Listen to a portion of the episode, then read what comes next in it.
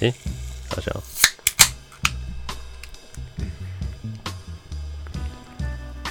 我昨天散步啊，看到一个爸爸牵小孩，他那个小孩就是他走在人行道的地砖嘛，他在玩不能踩线的游戏。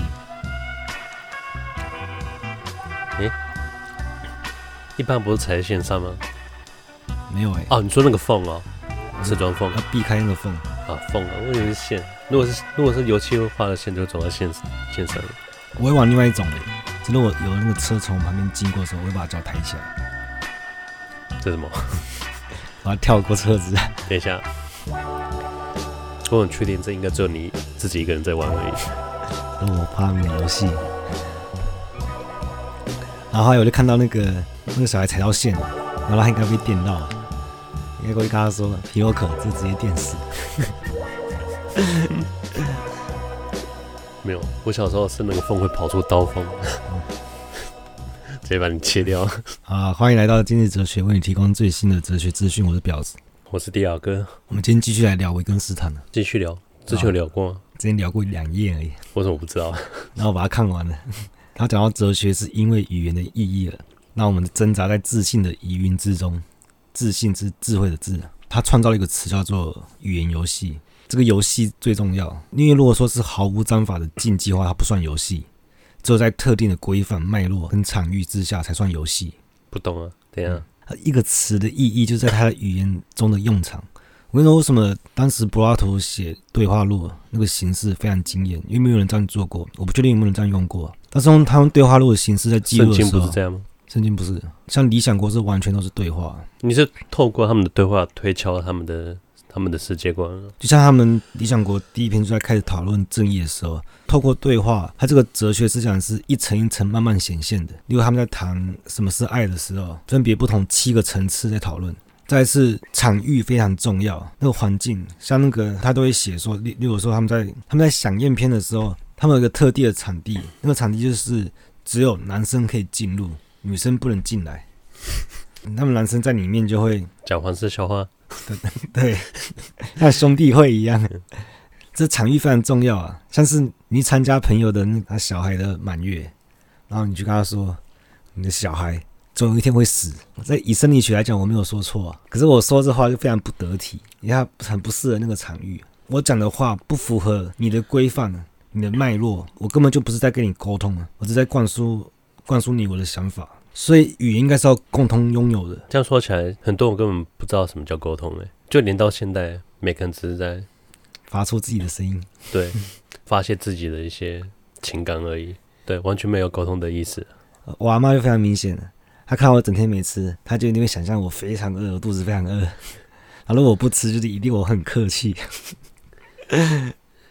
她完全没有管我在想什么，所以她点出哲学的问题，他才会说哲学就是因为语言的意义让让我们挣扎在自信的语音之中。科学是建构理论，我们可以预测或解释事件，而且他们会在经验中被检测。科学是这样子嘛？但它只是接近真理而已。但是哲学的工作是借着对意义的厘清来解决、消除哲学问题。科学在做实验，那哲学派就说：“你做这个实验有什么意义？”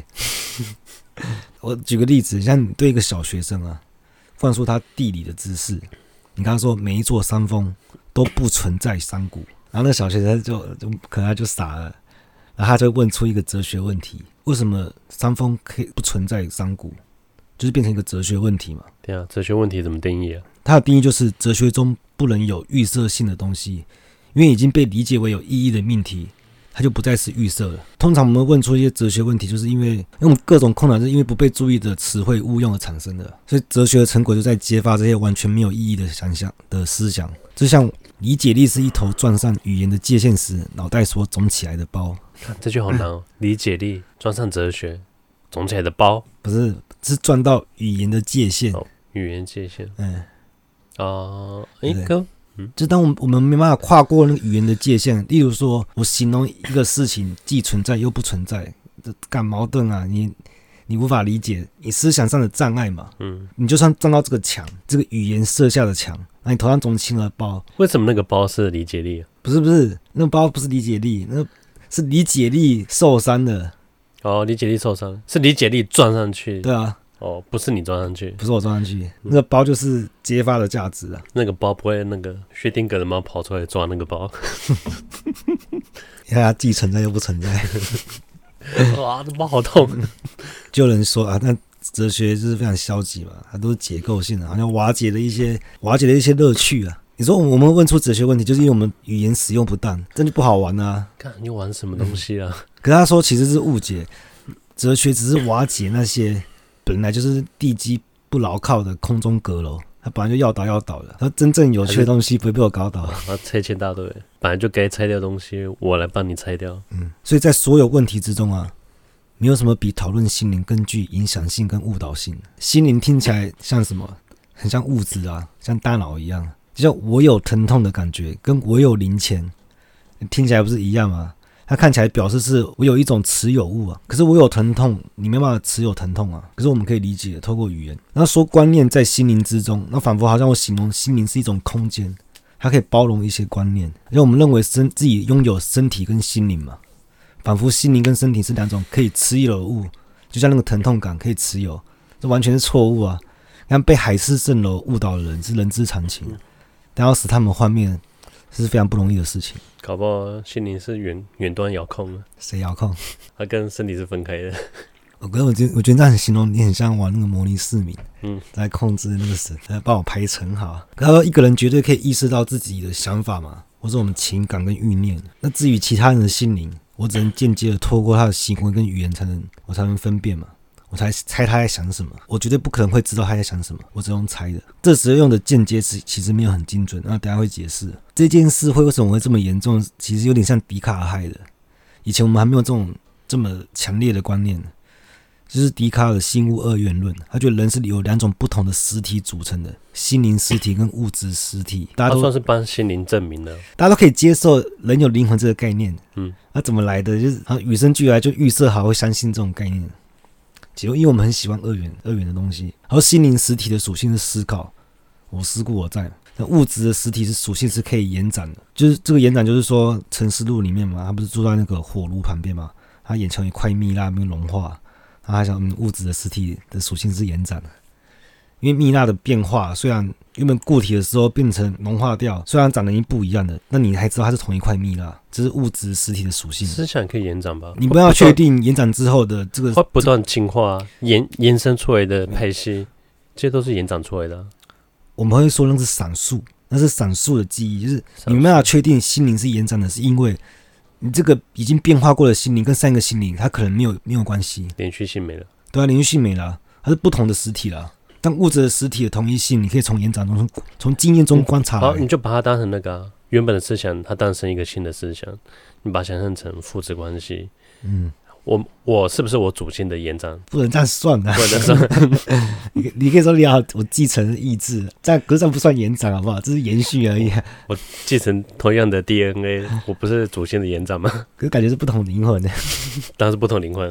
好，所以他他说我思故我在嘛，他以第一人称说我的时候，指的是他的心灵，并不是他的身体啊，对不对？他说我思故我在，那个我绝对是说心灵，不是说身体。可他讲了这么久，那真的有自我这个东西吗？在他的那个哲学之中啊，他说非物质性的灵魂这个观念啊，如果心灵是无形且不具空间性的东西，我们要怎么分辨两个分享的相同经验的心灵有何差别？跟分享相同的心灵。对啊，我跟你一起去吃饭，然后都觉得很好吃，嗯，所以我我可以说我们两个灵魂是同一个吗？当然不是啊。可是我们心灵是分享了一个相同经验的，那究竟什么是非物质性？我们我们不是已经把心灵分成不同的个体了吗？你的心灵跟我的心灵本来就是。可是我们感受一样的时候，难道不是同一个心灵吗？当然不是啊，我的心灵怎么会？哎、欸，你这么根深蒂固的想法就是迪卡尔给你，你要感谢他。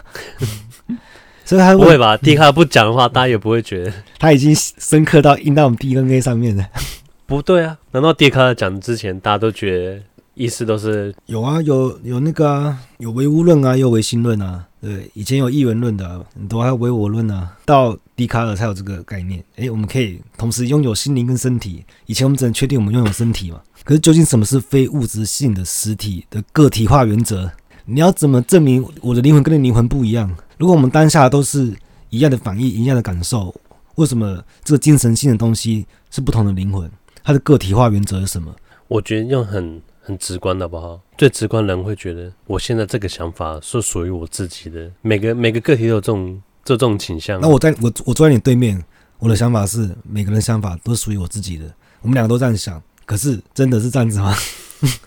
我们没有人怀疑，但不代表这个事情不存在啊。我们有可能是同一个灵魂。洛克就是反驳说，在相同的物质中持续存在的性质嘛。我们都相信我们的大脑里面有心灵，可是这似乎跟人类在时间流变中的自我同一性并没有关联啊。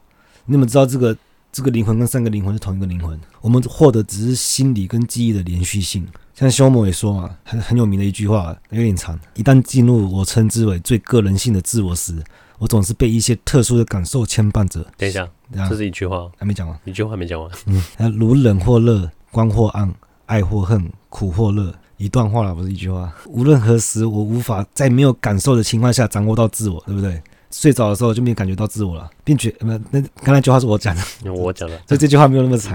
他并且除了感受之外，我并不并未察觉到任何东西，就真的有自我吗？它不是一连串的感受而已吗？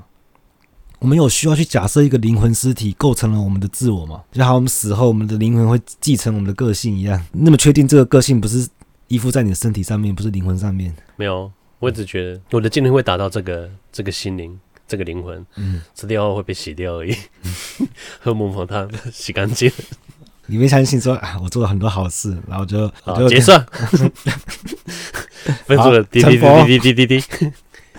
丁，三天堂，二哥，这笛卡尔所指涉的非物质性实体，它本身并不是一个经验对象嘛。所以换句话说，它它就是虚构的嘛。虚构就根本没有这种东西嘛。可是我们接受了笛卡尔图像结构是基础概念，欸、图像是。对，维根斯坦人常用图像来表示一个一个东西。例如说，他我们要描述的一个事实，它像个图像一样，在我们心中像个图像。那我们用我们的语言去描述它嘛。我们是在描述它，但是这个图像结构非常稳定，它变成我们基础的概念。例如说，灵魂会继承我们的意志或什么的，我们的心灵。这个图像很深刻嘛，就印在我们脑海里面，这就是基础概念。就像我们可以接受心灵服从大脑，就像软体是服从硬体的，就是这么好理解。它这么好理解，也是跟二元有关系的，因为我们很喜欢二元的东西嘛。可是维根斯坦就是要揭开这个哲学错误的根源，因为这些假象看起来自然又诱人，就是我刚刚讲的。但我们必须注意。传统哲学中最自然的东西是错误的。我上次还说，他又总结了一次每个哲学家的问题，又提出一个新的哲学问题。物理世界因为有开放，我们容易观察嘛，透过我们眼睛。可是心灵世界却是主观的经验。虽然我的心灵是主观的经验，但是它同样包含了对象、状态、事件、过程。不过这些都是精精神性的。就讲说那个我有疼痛这个感觉好了，跟我有零钱。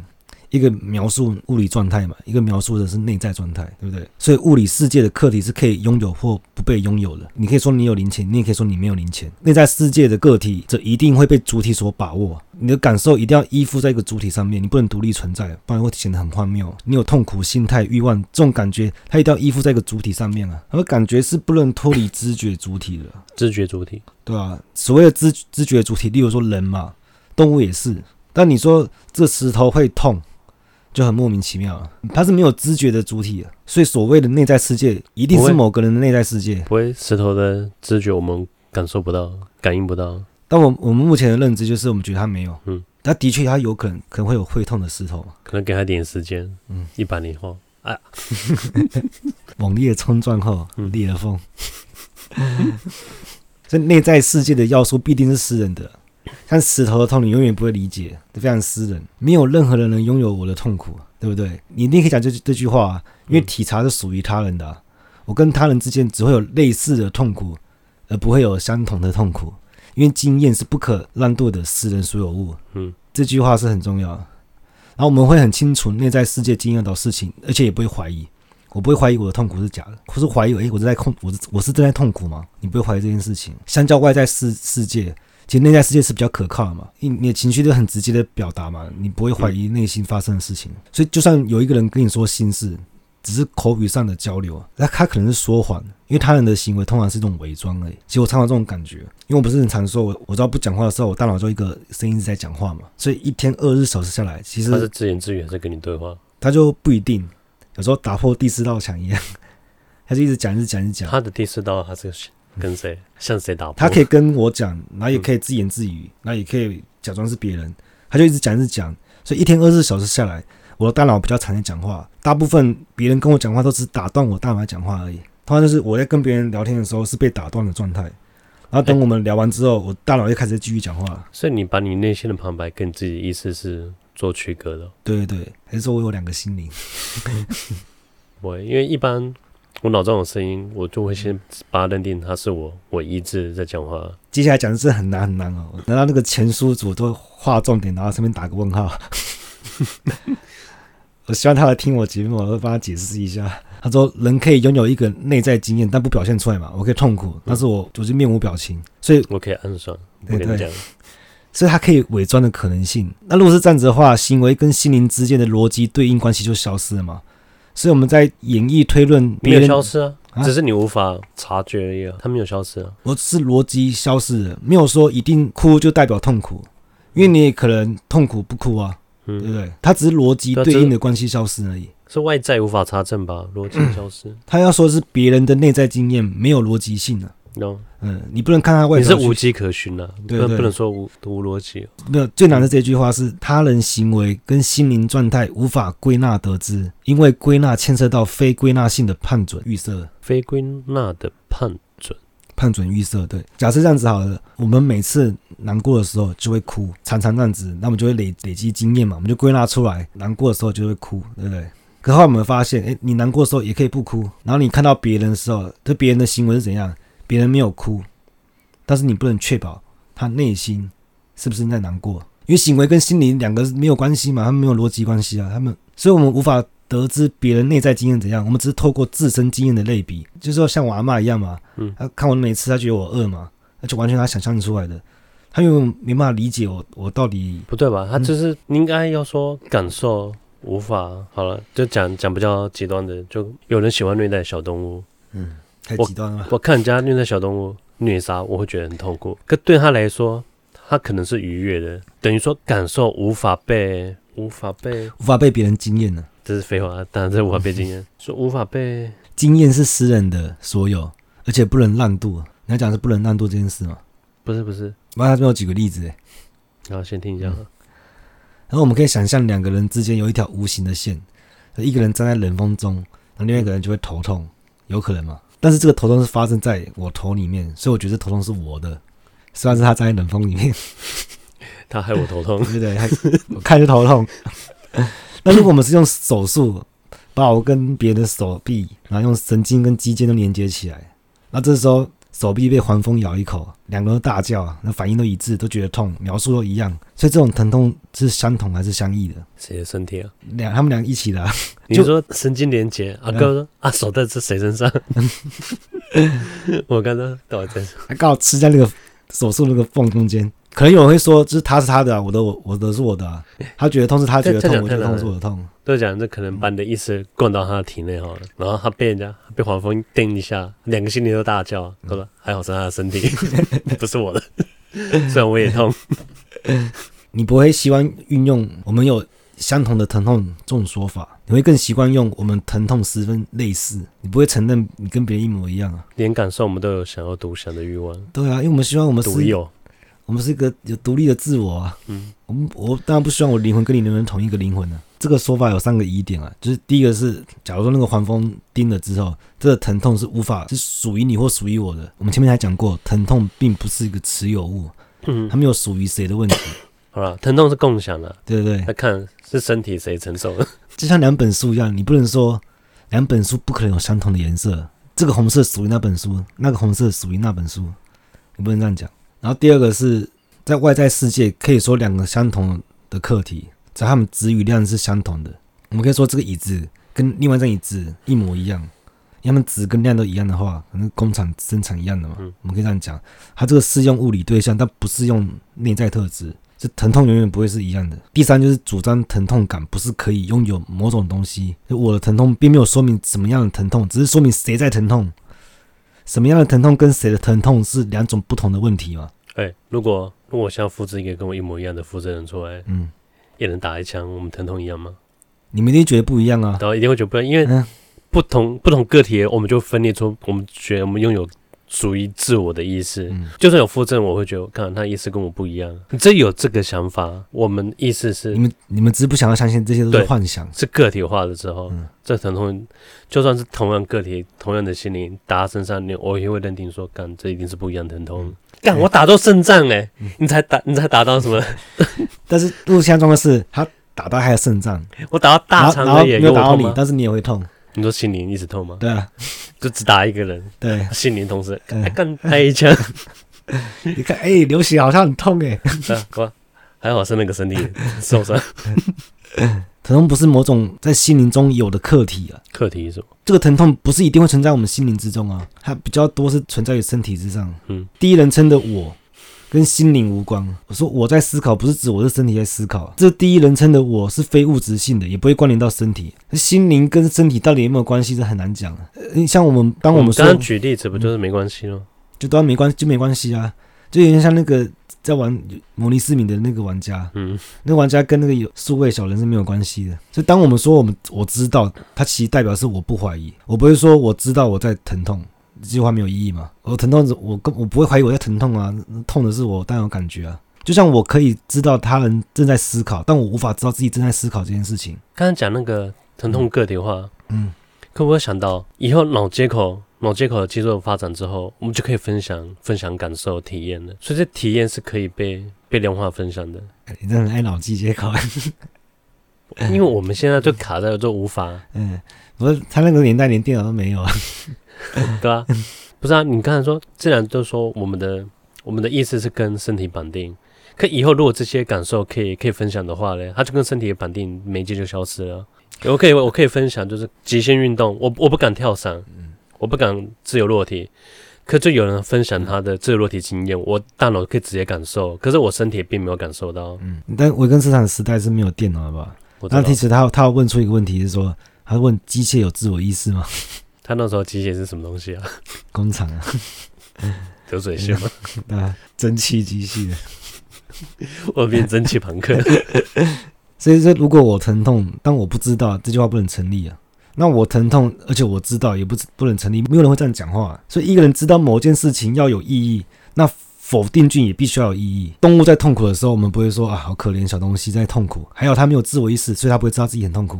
你不会这样讲吗？我会啊，你会这样讲？我会啊。他说痛得哀哀叫，你还说啊，反正它没有自我意识，它感觉不到痛苦。不是啊，我会说，我会觉得，我觉我觉得动物有个有自我意识，你会觉得很可怜。对啊，我会我会。所以动物不会说不代表它无知，那人类也不会因为会说显得比较有知识嘛。少来，现在不是有人类一直说动物跟没有自我意识的人大有人在，好不好？看他讲哪种动物啊？是吗？你觉得昆虫就没有吗？你觉得哺乳类才才有吗？有表情的才有吗？嗯，昆虫没表情。可是这跟心理没有关系啊，因为具有自我意识的动物，它并不是意识到疼痛嘛，而是它认识到动机，呃，了解到它驱动它的是什么力。我们翻到最低端的，翻那个皮皮虾，皮皮虾超高等的话，放那个单细胞生物好了。不是有做些我们要怎么怎么认定有自我意识？单细胞，我就。我第一个营养液，然后单细胞就发现这边有东西可以吸收营养，它就往那边爬，这就只有有自我意识。贪婪，他会设法去满足他自己生理的需要。他会不会是为了求生？对啊，所以求生是我们的本能。嗯啊，他说文法形式误导我们，幻想一些非经验的特质。我们的确不能怀疑我们自己的疼痛嘛。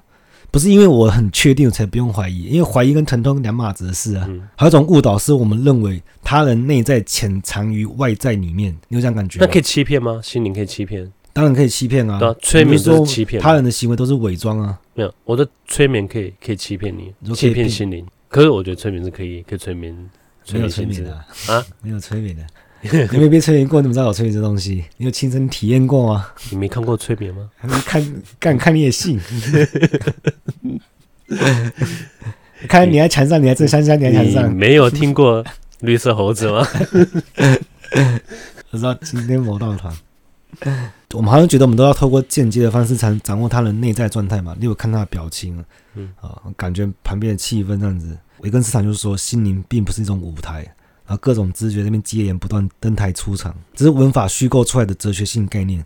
因为我们不会说牙痛是内在精神性的东西，对不对？我们就说牙痛是物理性的，难过才是精神性的痛苦。可是我们并不是基于观察的基础才说自己牙痛嘛，我们牙痛直接痛啊，我们还更还是哪哪需要观察啊？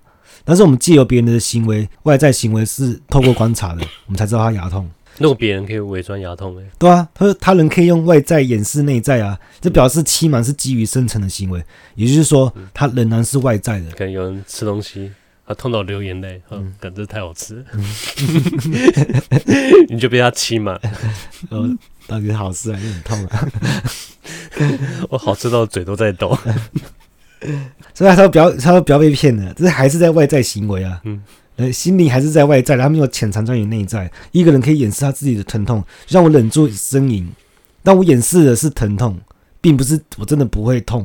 嗯，所以，我如果我的喉咙还是发出呻吟声，代表我是展现疼痛的话，一个人隐藏起来的思想，并不是只不把想法表达出来，而是像我用密码写在日记里面，只我当下不理解，当密码被解开的时候，他思想变公开的。有时候你听不懂别人说什么话，那你后来变聪明之后，哦，你懂了。所以，我们声称我们透过间接的知道人内在思想，这是犯了同样的错误。啊存在直接的知识，间接才有意义啊！可以玩个游戏，就是我们想象一个孩子，他想摸一条狗，他却有点胆怯。嗯，大家要想象一下那个画面，你有画面了吗？然后我，欸嗯、他有胆怯，他是有先经历过狗会吠他，会咬他，这些这些东西都是你想象出来的。是经历过。如果我是真的完全无知，我第一次看到狗很很可爱，嗯、我一定不会。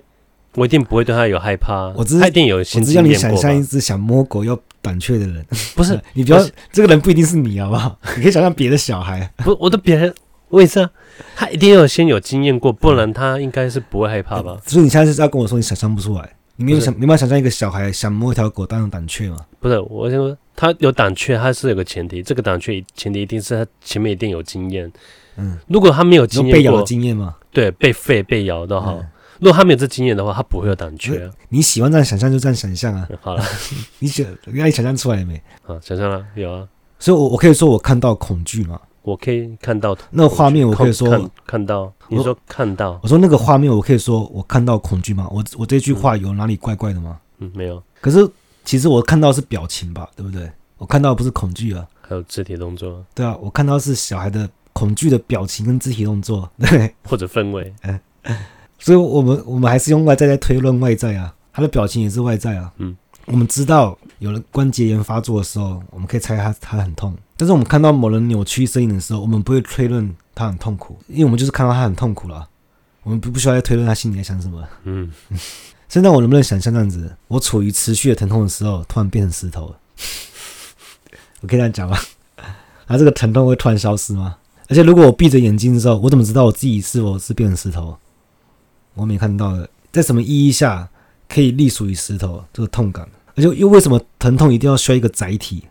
只有人类的行为才有疼痛的问题。就尽管有人说行为来自于身体，行为不来自身心理吗？意识啊，来自意识。啊，有些人说有人是行为主义的啊。如果你高兴，你也可以说他们来自于拥有灵魂的身体，拥有灵魂的身体。行为来自于拥有灵魂的身体。不过身体为什么要拥有灵魂呢？这不很多余吗？不会啊。如果我不去操控模拟市民，那个市民会动吗？可是你又你又不承认你跟别人是同一个灵魂啊？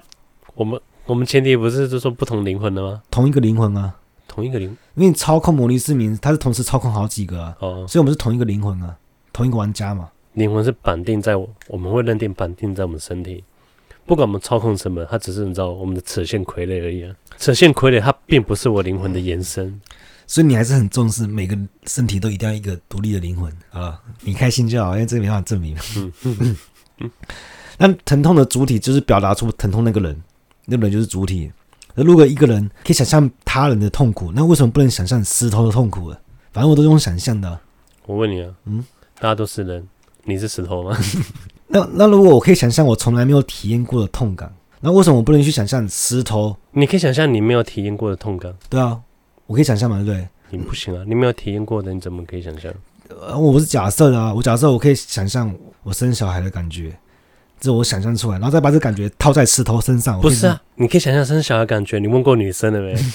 你问过你妈的没？这是我个人，你妈会觉得你的想象跟我的疼痛是一样的吗？我的想象是很私人的事情啊，嗯，而且我想象完之后，我再把它套在石头身上，我想象石头生小孩很痛的感觉。反正都是想象的，为什么不能想象石头生小孩很痛？石石头真小孩，对啊，都是想象的啊。我想象石头很痛，你不行。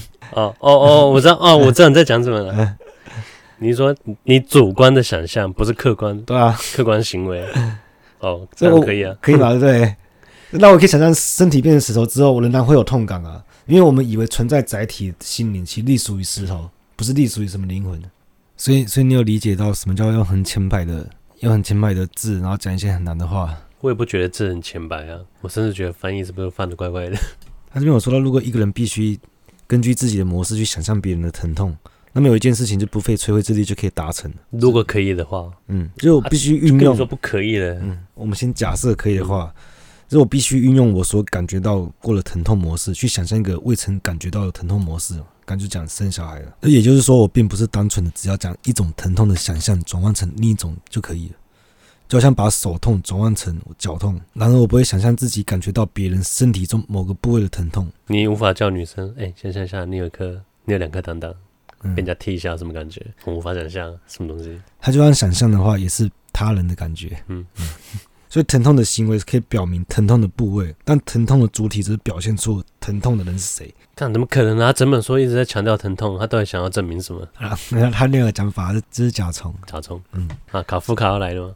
没有啦，看变形记啊。嗯，假设一个班级，那老师啊，每个人就发一个小盒子，里面装一只甲虫，但有规定就是说，同学之间不能看别人的甲虫，只能装盒子里面，然后每个人都抱着那个。盒子，那这个时候大家都会说：“哎、欸，你盒子是什么甲虫啊？啊，你的也是甲虫，嗯，听起来很无聊，对。那过一阵子，大家也不知道你盒子到底有没有甲虫，搞不是空的，对，薛定谔这个甲虫，或者有时候你给他取名字，叫别人名字，那之后或是你说我盒子装的是装的是仇恨，装的是喜悦，你要怎么讲都嘛可以，因为大家不能看啊，这是跟我们中了吧？这跟我们甲虫 名叫邪邪恶。我之前，我我之前我的室友的 ID 叫做血魔天煞。你的室友是啥笑？什么时候室友？我的盒子装血魔天煞，他有第二只角色叫血流不止。他跟我说：“哎、欸，就觉得很屌啊。” 我想知道你的室友是哪个阶段，是什么什么年？他家是好爸爸，叫是好爸爸。嗯，你没有问他说。为什么你儿子没有取名血魔天煞？哎，我我那时候真的有跟他讲，我帮他取，我帮我帮儿子取一个超霸名字，他不用。什么？叫你叫彭霸天。